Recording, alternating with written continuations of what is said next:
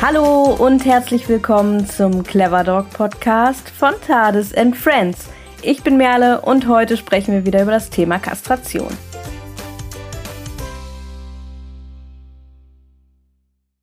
Über 10 Millionen Hunde leben in deutschen Haushalten. Eine Frage haben all diese Hundehalter und Hundehalterinnen gemein. Soll ich meinen Hund kastrieren lassen? Die Kastration beim Hund ist ein Thema, das jeden Hundemenschen angeht. Sprechen wir also drüber. Ja, und genau das tun wir hier im Clever Dog Podcast mit einer ganzen Reihe zum Thema Kastration. Und dies ist nun bereits schon die fünfte Folge, in der wir uns ganz speziell mit den Nebenwirkungen der Kastration auseinandersetzen. Wenn du die vorangegangenen Folgen zum Thema noch nicht gehört hast, dann empfehle ich dir diese auf jeden Fall nochmal anzuhören. Im ersten Teil sprechen wir unter anderem über die Gründe einer Kastration, über die rechtlichen Hintergründe und über den Unterschied zur Sterilisation. Im zweiten Teil über die Kastration bei der Hündin, im dritten Teil über die Kastration des Rüden und im vierten Teil über das Thema Frühkastration. Zu jeder Podcast-Folge rund um das Thema Kastration gibt es außerdem parallel einen Artikel auf unserem Blog auf tadesandfriends.de. Hier kannst du dann alle wichtigen Infos noch einmal nachlesen, beziehungsweise dort gibt es auch zu manchen Themen noch einiges etwas bildlicher dargestellt, um das Ganze ein bisschen anschaulicher zu machen, denn das ist hier über den Podcast, über das Hören ja gar nicht immer so einfach. Also vorbeischauen, vorbeilesen lohnt sich also auch. Einen Link zum Artikel dieser Folge sowie natürlich auch zu den ganzen anderen Artikeln der Kastrationsreihe findest du wie immer in der Beschreibung, also in den sogenannten Show Notes dieser Podcast-Folge. Da also mal reinklicken und dann findest du den Weg zu den Artikeln.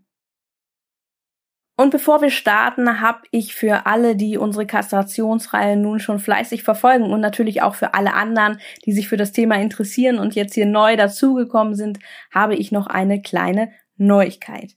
In den letzten Monaten haben wir ja hier gemeinsam mit der Jenny, mit der Jenny Schmitz im Podcast und im Blog mit diesem Teil jetzt insgesamt fünf Teile Grundlagen der Kastration durchgesprochen. Doch die Themen, die wir hier angesprochen haben, von den Gründen einer Kastration bis hin zu den Nebenwirkungen, die wir heute besprechen, sind natürlich noch lange nicht vollständig. Das heißt, zum Thema Kastration gibt es noch einiges mehr zu erzählen. Ein weiteres Thema, das wir sehr, sehr gerne für euch aufbereiten wollen, ist das Thema Kastration und Tierschutz.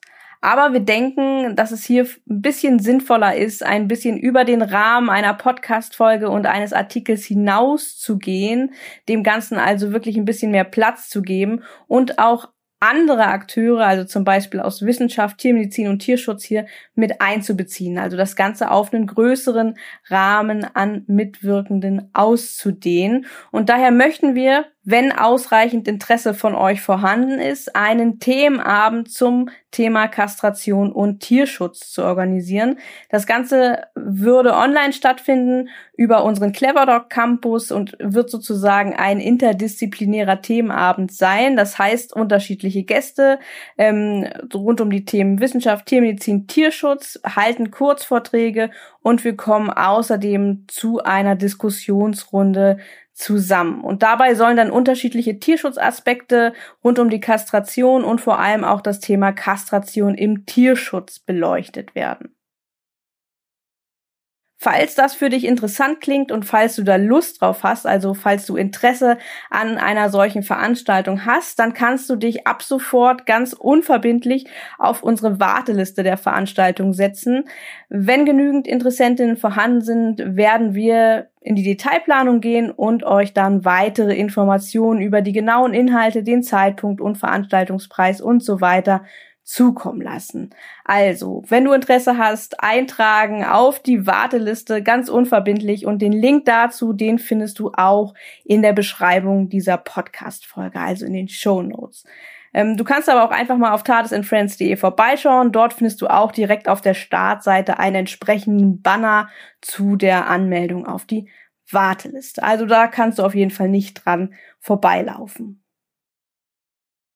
So, Jetzt aber zurück zum heutigen Thema.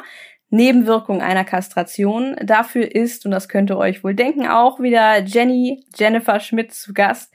Sie hat Biodiversität studiert und widmet sich in der Arbeitsgruppe Mamalia rund um Dr. Udo Ganzloser der Verhaltensbiologie des Hundes. Ihre Masterarbeit hat sie ganz speziell zum Thema Kastration und Verhalten beim Hund geschrieben und eine Promotion ebenfalls in der Verhaltensbiologie ist als nächstes in Planung. Und ich bin gespannt, was sie uns heute zum Thema Nebenwirkung erzählen kann. Wie in den anderen Folgen auch, werden wir uns erstmal wieder dem Hauptthema der Folge widmen und dann ein paar Fragen aus der Community beantworten. Und ich würde sagen, warten wir nicht länger, holen wir Jenny dazu und dann geht's direkt los mit dem Thema Nebenwirkung.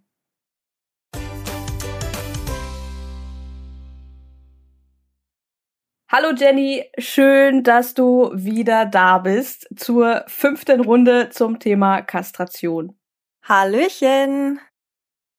In der letzten Folge haben wir über das Thema Frühkastration gesprochen. Und da haben wir auch unter anderem darüber gesprochen, wie sich eine Frühkastration, also vor der Pubertät oder auch während der Pubertät, nachteilig auf den äh, Körper des Hundes, also zum Beispiel auf Skelett und Muskulatur, auf Herz-Kreislauf-System, aber auch auf das Gehirn auswirken kann. Und allgemein war auch unter unseren Zuhörern die Nachfrage sehr, sehr groß nach dem Thema, was kann die Kastration eigentlich für Nebenwirkungen mit sich bringen. Und genau darüber möchtest du uns heute noch ein bisschen was erzählen oder wirst du uns heute noch ein bisschen was erzählen? Was sind so die größten Punkte, wenn es um das Thema Nebenwirkung einer Kastration geht? Ja, also da hätten wir zum einen die Inkontinenz, die immer wieder im Gespräch ist. Dann gibt es die Nebenwirkungen, ähm, also die Auswirkungen auf den Stoffwechsel, der sich dann dadurch verändert. Und auch ähm, Auswirkungen, was das Fell des Hundes angeht. Fangen wir doch mal vielleicht äh, mit der Inkontinenz an. Ich denke, das ist ja ein Thema, das man als Hundehalter lieber umgehen möchte. ähm, zu, wenn man, jeder, der mal einen Welpen hatte, der weiß, dass man das äh, am besten nicht ähm, ja nochmal hervorrufen möchte, dass der Hund ähm, sein Urin nicht mehr kontrolliert halten kann. Da kann ich mich auch noch bestens dran erinnern, wie das äh, bei Tades in der Welpenzeit war. Das brauche ich jetzt nicht unbedingt nochmal. Ähm, hoffentlich kommt das im Alter nicht nochmal zurück. Ja, also die Inkontinenz ist eine sehr häufige Nebenwirkung und die wird vor allem bei Hündinnen bemerkt. Und ganz kurz, Inkontinenz ist eben, wenn der Schließmuskel der Harnröhre nicht mehr dazu in der Lage ist, den Harnfluss ausreichend zu kontrollieren. Und dadurch kommt es ja eben zustande, dass halt Urin unkontrolliert abgegeben wird. Und das ähm, Risiko, dass ein Hund nach einer Kastration inkontinent wird, ist tatsächlich bei einer Frühkastration geringer als bei spätkastrierten Hunden. Und ähm, Hunde, die unter 20 Kilo wiegen, also kleinere Rassen, sind auch seltener davon betroffen. Also die größeren Rassen, die erkranken häufiger an der Inkontinenz. Und das Problem ist aber, dass wenn frühkastrierte Hunde doch inkontinent werden, dann verlieren sie halt ihren Urin auch häufiger und das halt auch häufiger im Wachzustand und auch mehrmals am Tag. Also das Ausmaß ist dann halt auch einfach ein anderes. Und die Faktoren, also welche Faktoren direkt zur Inkontinenz führen, das ist bis heute immer noch nicht vollständig geklärt. Was ich aber ganz spannend fand, ist ein Vortrag vom ähm, Dr. Sebastian Alt. Das ist ein Veterinärmediziner ähm, von der Freien Universität Berlin. Und man munkelt, also er hat so diskutiert, dass es eventuell an den an den Hormonen FSH und LH liegen könnte, also das follikelstimulierende Hormon und das luteinisierende Hormon, weil sich nämlich auch Rezeptoren dieser Hormone, also die Andockstellen, wo diese Hormone andocken können, in der Harnröhre befinden. Und wenn wir einen Hund kastrieren, dann haben wir natürlich höhere Konzentration von FSH und LH im Organismus. Und diese Erhöhung ähm, der der, des, des Bot, der Botenstoffe kann eben zu einem vermehrten Ansprechen dieser Rezeptoren in der Harnröhre führen. Und eventuell dann eine Inkontinenz fördern.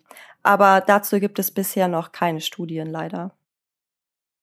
Vielleicht noch mal eine kurze Rückfrage beziehungsweise vielleicht noch mal. Du hast gerade eben gesagt, äh, unter bestimmten Umständen kann es auch häufiger im Wachzustand sein. Ist es denn am häufigsten, dass es eben nicht im Wachzustand passiert oder wie kann man das verstehen? Meistens tritt die Inkontinenz dann auf, wenn der Hund eben gerade liegt, also längere Zeit gelegen hat und ruht. Und dann, ähm, wenn sie dann eben aufstehen und sich bewegen, dann kommt es eben zu diesem Harnträufeln. Okay. Und ähm, gibt es Studien jetzt zum Beispiel, also sagst, die Studienlage, die ist da ähm, sehr, sehr, sehr dünn. Ähm, gibt es Auffälligkeiten bei bestimmten Rassen? Kann man da schon irgendwas zu sagen oder gibt es da Tendenzen? Ja, also man vermutet eben, dass gewisse Rassen wie zum Beispiel der Boxer, der Dobermann oder der Riesenschnauzer bis zu zwei Drittel häufiger betroffen sind. Und da halt auch im Speziellen die Hündinnen. Okay, also Inkontinenz, ein großes Thema. Ich glaube, eins, das sehr viele sicherlich auch im Zusammenhang mit der Kastration bringen, wenn sie so ein bisschen drüber nachdenken, zumindest tue ich das, ist ja das Thema Übergewicht. Ähm, wie hängt das zusammen? Also die Kastration hat eben auch Auswirkungen auf den Stoffwechsel unserer Hunde. Denn durch die Kastration verringert sich eben der Grundstoffwechsel des Hundes. Das heißt, er benötigt eben weniger Energie als ein intakter Hund. Zusätzlich haben die Sexualhormone aber auch eine appetitzügelnde Wirkung. Das heißt, ein kastrierter Hund braucht weniger Energie, hat zeitgleich aber mehr Appetit. Dementsprechend, wenn man das nicht auf dem Schirm hat und die Futterration dementsprechend auch ähm, angleicht, dann kann Übergewicht halt eben auch eine Folgeerkrankung einer Kastration sein. Und Übergewicht führt dann eben auch wieder zu diversen Erkrankungen wie Herz-Kreislauf, Gefäßerkrankungen oder auch Gelenkserkrankungen. Also das hat dann wieder so einen kleinen Rattenschwanz, der sich da hinterher zieht. Mhm, ja klar, ist ja bei uns Menschen auch sehr ähnlich. Übergewicht ähm, kann nicht so schöne Erkrankungen mit sich ziehen und ähm, sollte man entsprechend auch immer ein bisschen ein Auge drauf haben. Und bei den Hunden ist das dann natürlich genauso. So, und ähm, ich glaube, du hattest gerade auch noch die Fellveränderung genannt. Wie kann man sich das vorstellen? Also die Fellveränderung, die ist natürlich jetzt, was die Nebenwirkung einer Kastration angeht, neben all den anderen eher so ein kleines Luxusproblem. Ja. Wenn man sich aber mal überlegt, ähm, dass es sowohl bei Hündinnen als auch bei Rüben zu symmetrischen Haarausfall im Flanken- und hinterem Rumpfbereich kommen kann. Ähm, ja, also ich will dazu sagen, meine Hündin, die wurde ja neulich operiert. Ne? Und die hatte dann, also die wurde äh, ihr wurde was weggeschnitten, eine veränderte Talgdrüse und dafür wurde sie eben rasiert. Und meine Hündin ist halt eine Australian Shepherd Hündin, die hat also ziemlich viel Fell und diese Stelle hat man natürlich arg doll gesehen. Es sieht halt wirklich einfach nicht schön aus und macht das Bild vom Hund halt schon kaputt. Aber klar, hier reden wir halt von einem Luxusproblem, ne? Aber es sieht halt schon mal nicht schön aus. So ein und wenn man sich überlegt, so symmetrischer Haarausfall ist halt einfach auch ein bisschen blöd. Aber immer noch ein Luxusproblem, das möchte ich noch hervorheben. Es gibt halt diverse andere Nebenwirkungen, die halt wirklich ähm, weitreichendere Folgen haben können als jetzt zum Beispiel die Fellveränderung. Aber dennoch ist es ein Punkt, den man halt nennen muss. Und vor allem bei Hündinnen ähm, der Rassen Irish Setter, Cocker Spaniel, also die alle, die so ein bisschen ähm, zur Produktion von Unterwolle neigen, da können sich halt auch Fellveränderungen feststellen. Zum Beispiel, also da wird zum Beispiel vermutet, dass diese Fellveränderungen durch ein Östrogendefizit ähm, hervorgerufen werden. Ähm, man vermutet es deswegen, weil man es eben durch eine Östrogentherapie behandeln kann. Und bei Rüden lässt sich zum Beispiel oft stumpferes Fell beobachten. Denn Testosteron hat eben eine Steuerungsfunktion auf die Talgdrüsen und durch den Wegfall des Hormons kann es dann eben bei Rüden zu stumpferen Fell kommen.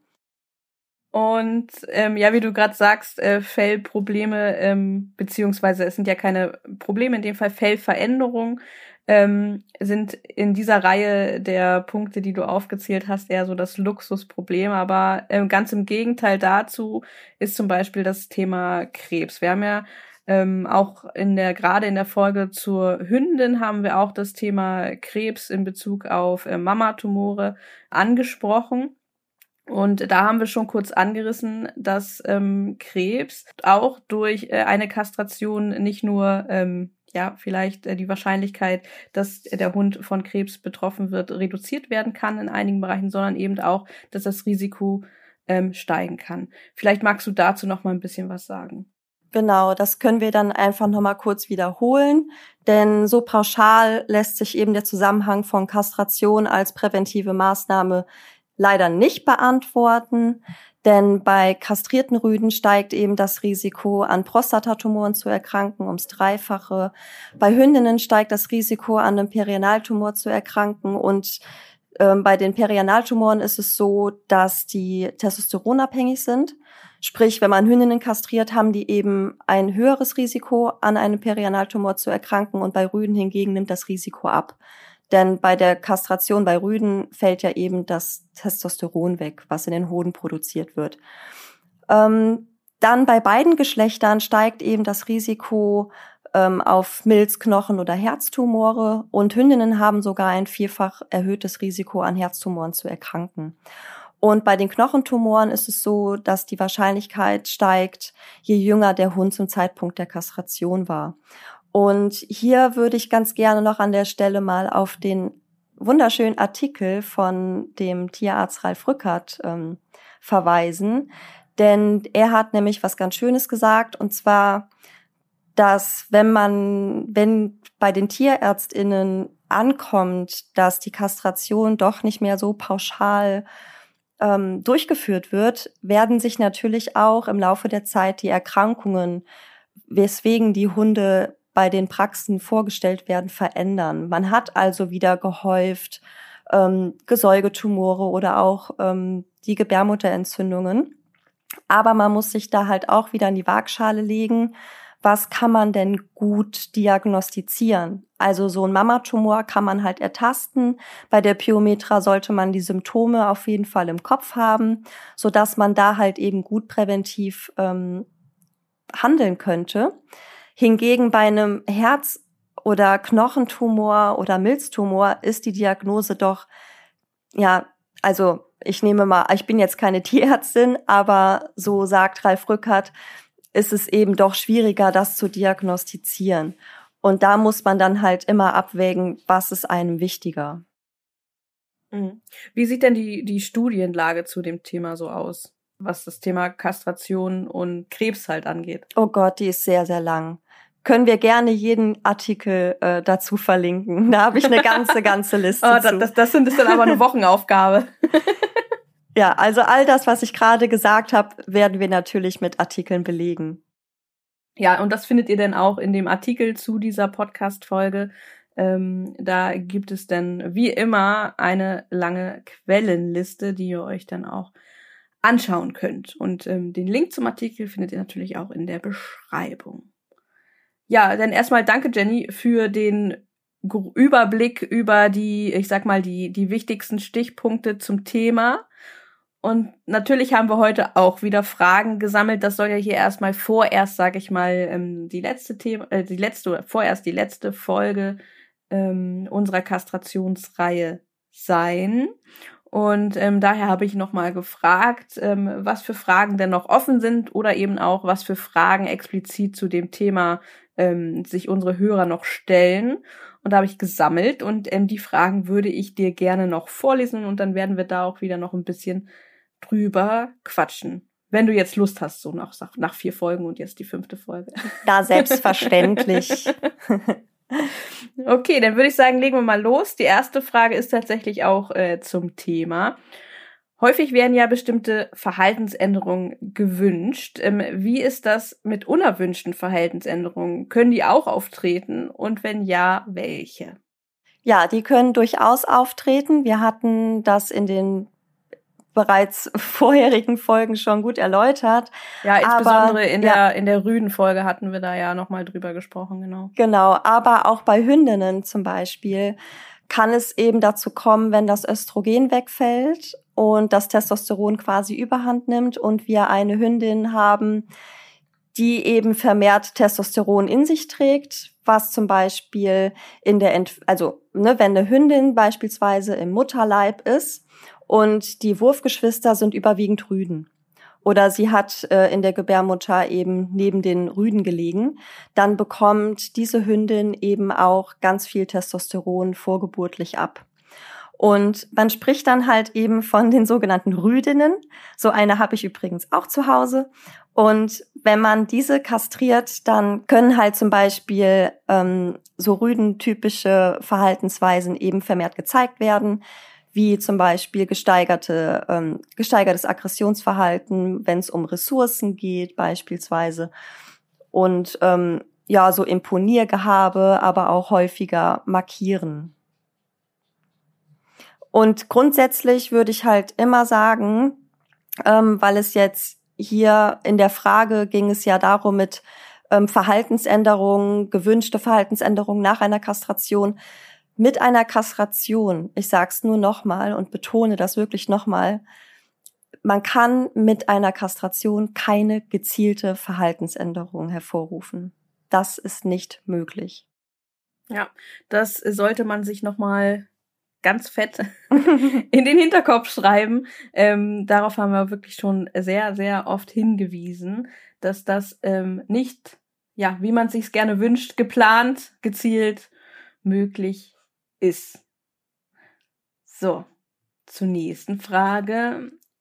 Kann es eigentlich auch zu spät sein, um zu kastrieren bzw. zu schippen, weil sich zum Beispiel bereits ähm, bestimmtes Verhalten wie zum Beispiel Rüdenaggression etabliert hat? Also bei diesen Verhaltensänderungen, wenn du das jetzt bei deinem Hund bemerkst, kann ich dir immer nur raten, lass es nicht ähm, einfach so weiterlaufen, nimm das nicht einfach hin, versuch nicht deinen Tagesablauf dahingehend zu strukturieren und zu managen, sondern such dir einfach frühzeitig einen Trainer oder eine Trainerin. Denn wenn man dieses Verhalten eben über Jahre mit sich schleift, dann kann das eben auch zu gelernten Verhalten werden, also zu einer gelernten Aggression kommen.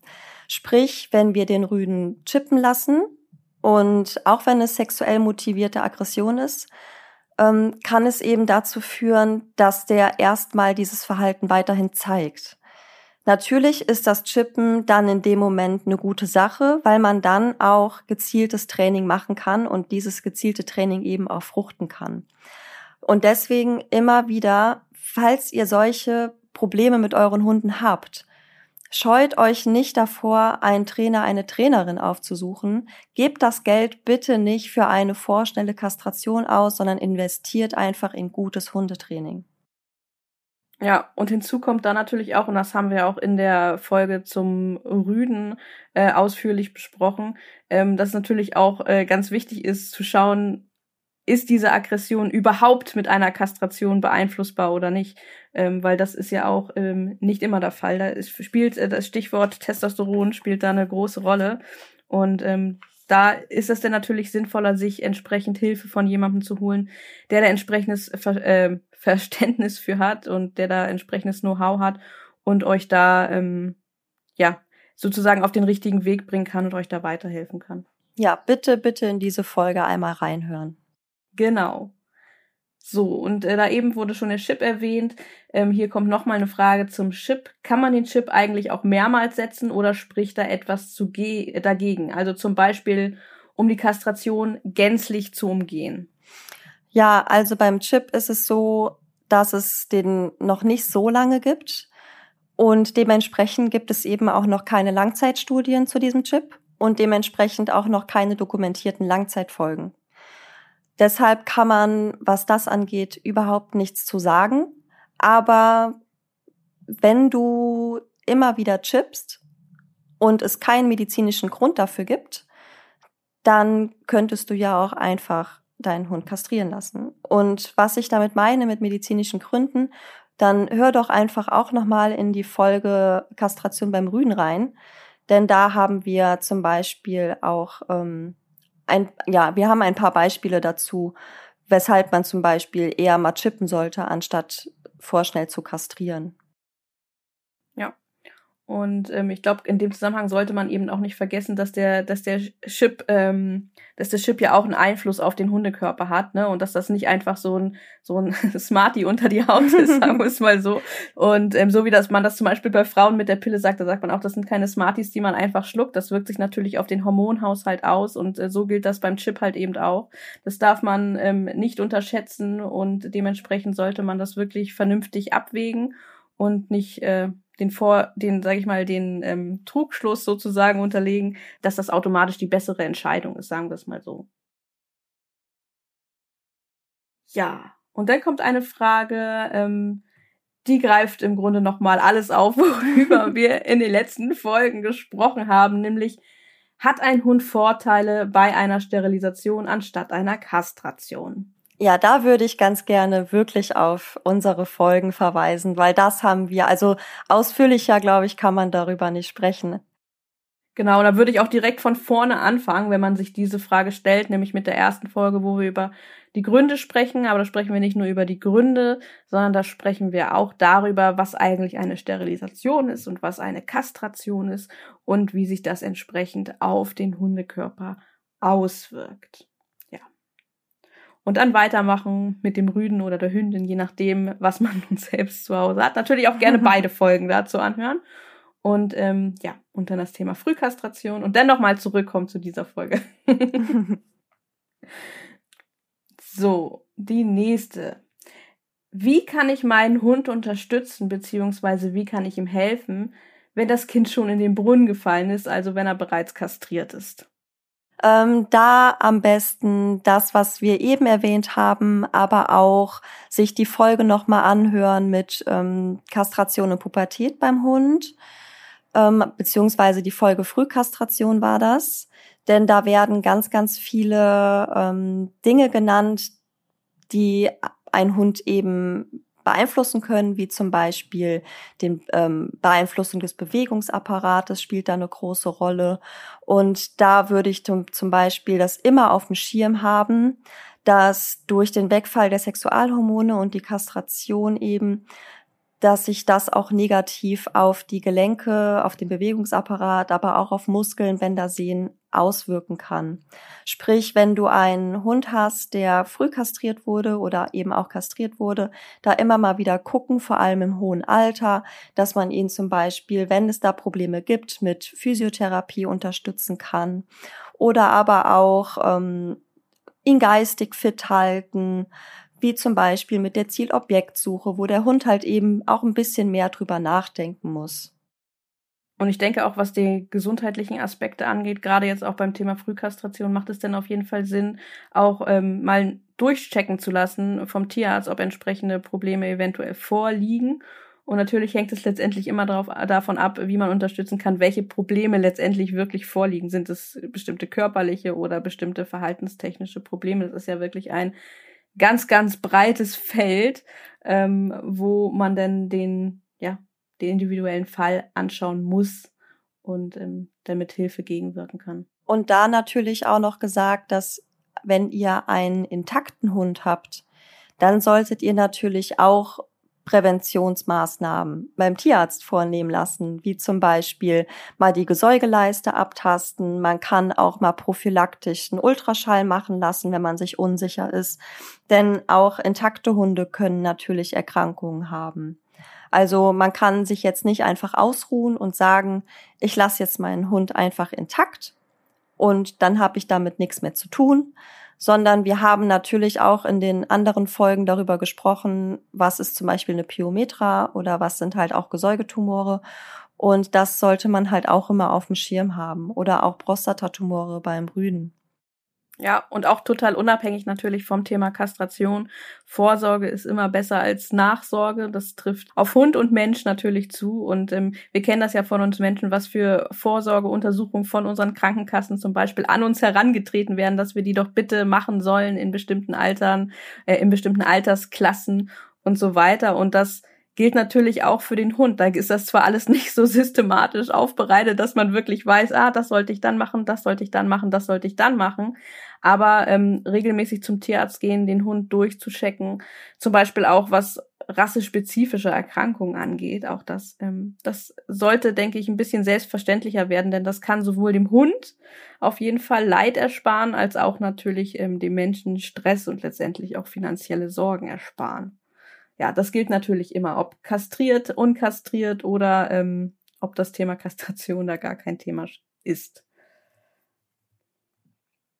Ja, und ähm, dann komme ich jetzt tatsächlich auch zur letzten Frage unserer fünften Folge zum Thema Kastration. Wahnsinn. Fünf Folgen haben wir wirklich schon eine ganze Menge geschafft.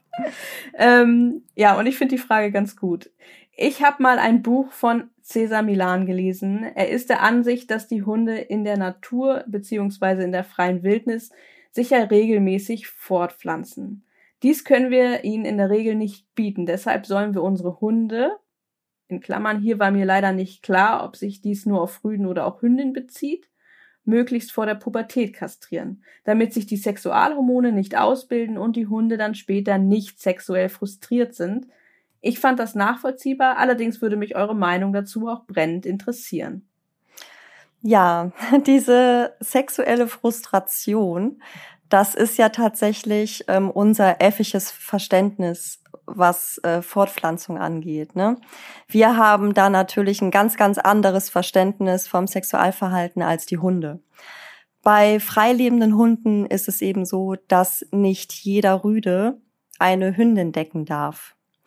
Denn Hunde leben jetzt nicht in so einem demokratischen System, sondern die leben in, die haben auch gewisse Hierarchien. Und wenn da jeder Rüde, ähm, also es darf einfach nicht jeder Rüde sich fortpflanzen. Und da möchte ich nochmal tatsächlich gerne darauf hinweisen, dass das zum Beispiel im Hundetraining, also zumindest bei mir und ähm, auch bei meinen Teamkollegen, immer auch der allererste Schritt im Hundetraining ist. Die Positionierung des Menschen. Weil warum darf ein Rüde den Anspruch erheben oder warum denkt er, den Anspruch erheben zu dürfen, eine, Rü eine Hündin zu decken? Und hier geht es im Hundetraining ganz, ganz viel dabei, über die Beziehungsstruktur zu arbeiten und den Menschen mal richtig zu positionieren, denn auch der Mensch könnte theoretisch ja auch die Hündin für sich beanspruchen, wie es ein intakter Hund in einem freilebenden, ähm, in einer freilebenden Hundegruppe eben auch machen kann. Und das sollte im Hundetraining erstmal der allererste Schritt sein. Warum hat der Hund, warum hat mein Rüde überhaupt den Gedanken daran, rausgehen zu können und jede Hündin decken zu dürfen? Mhm. Und das ist auch ganz interessant, weil wir sprechen jetzt hier vor allem um über den Rüden. Das ist ja auch so diese, ja, diese Annahme, witzig, die da so ein ne? bisschen auch dann mitschwingt. Ich habe das Buch nicht gelesen, aber dass äh, das Thema sexuelle Frustration nur beim Rüden relevant sein kann und nicht bei der Hündin. Ja, da sind wir wieder bei der Diskrimination der Frau. der hat sich, es hat sich jetzt in, die, in dem Fall der Hündin. Genau, ja. hat sich jetzt auch in die Hundewelt eingeschlichen. Ähm, ich kann euch auf jeden Fall sagen, wenn meine Hündin in äh, läufig ist und vor allem in der Standhitze dann ähm, ja könnte man auch denken, sie ist sexuell sehr frustriert. Also Hündinnen können auch Lust auf Sex haben, nicht nur Rüden. Das geht. Das heißt aber, dass sexuelle Frustration jetzt so unterm Strich nichts sein muss, ähm, dass ein Hund in seiner Lebensqualität ähm, unglaublich einschränkt, so dass man sagen muss, man muss ihm, man muss ihm da Erleichterung geben, egal auf welchem Wege und ähm, dass das etwas ist, was natürlich auch ähm, in, oder in der Natur unter natürlichen Bedingungen auch ähm, eine entsprechende Begrenzung hat. Genau, also grundsätzlich würde ich halt sagen, wenn du in einer Wohngegend wohnst, wo eine Hündin zum Beispiel, also mehrere Hündinnen leben und jede Hündin abwechselnd läufig wird und dein Rüde damit arge Probleme hat, nicht mehr schlafen kann, nicht mehr fress, äh, nicht mehr fressen kann, und das natürlich immer wieder, weil immer wieder abwechselnd die Hündinnen läufig sind und dir halt nachts die Bude zusammen jammert und jault und du nicht auch einfach mal eben umziehen kannst, weil das kann ja auch nicht jeder leisten, das muss man ja auch nicht, dann wäre das natürlich auch ein Kastrationsgrund. Ne? Also ich will jetzt nicht pauschal sagen, ähm, lasst eure Hunde nicht kastrieren, wenn sie sexuell frustriert sind.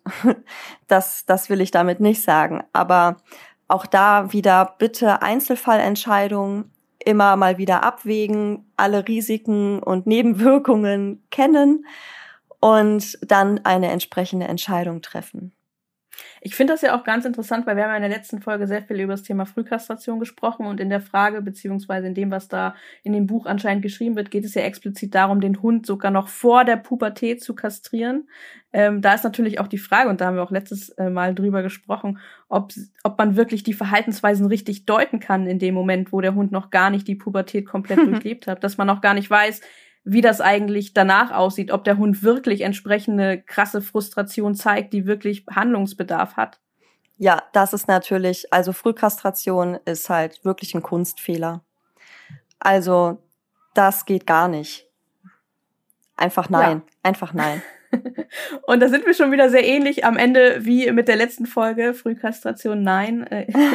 Und ich glaube, ähm, ja, ich kann euch wirklich nur am, oder wir können euch nur ans Herz legen, wenn ihr das noch nicht gemacht habt, in die anderen Folgen reinzuhören, reinzuschauen in die Artikel, ähm, denn die Folgen bauen ja auch ein bisschen aufeinander auf und ähm, dann lohnt es sich, das definitiv nachzuholen.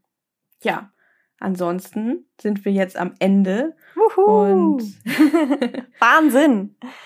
Ein lachendes und ein weinendes Auge, Jenny. Die regelmäßigen Podcast-Aufnahmen mit dir haben mir doch sehr, sehr, sehr viel Spaß gemacht. Ja, also, war sehr, sehr schön. Ich denke, wir werden auch unabhängig davon sicherlich noch das ein oder andere Mal vielleicht von dir hier was hören. ähm, das würde mich auf jeden Fall sehr, sehr freuen. Und ähm, ja, ich hoffe, euch haben die Folgen auch gefallen und ich hoffe, Jenny hatte auch ein bisschen Spaß. Absolut. Und es war auch super notwendig, dafür mal eine Plattform zu bieten. Vielen Dank dafür, Merle. Ja, sehr, sehr gerne. Ein sehr wichtiges Thema und sehr wichtige Themen, die, über die sprechen wir hier doch auch sehr gerne. so viel sehr, ja. Also Jenny, vielen, vielen lieben Dank und ähm, bis zum nächsten Mal. Bis zum nächsten Mal. Tschüssi.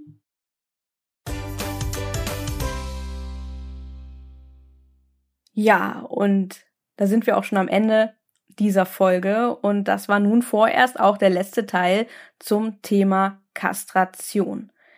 Ich hoffe, er hat dir gefallen und du konntest in dieser Folge und auch in den anderen Teilen zum Thema Kastration etwas für dich mitnehmen.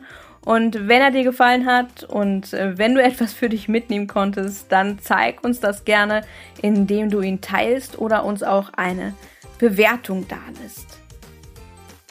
Und wenn du nun Lust auf mehr hast, dann schau in den anderen Teil der Reihe vorbei oder setz dich ganz unverbindlich auf die Warteliste für unseren Themenabend Kastration und Tierschutz. Alle Links findest du, wie gesagt, in der Beschreibung, also in den Show Notes dieser Podcast-Folge. Ja, und natürlich freuen wir uns, wenn du auch dort wieder mit dabei bist.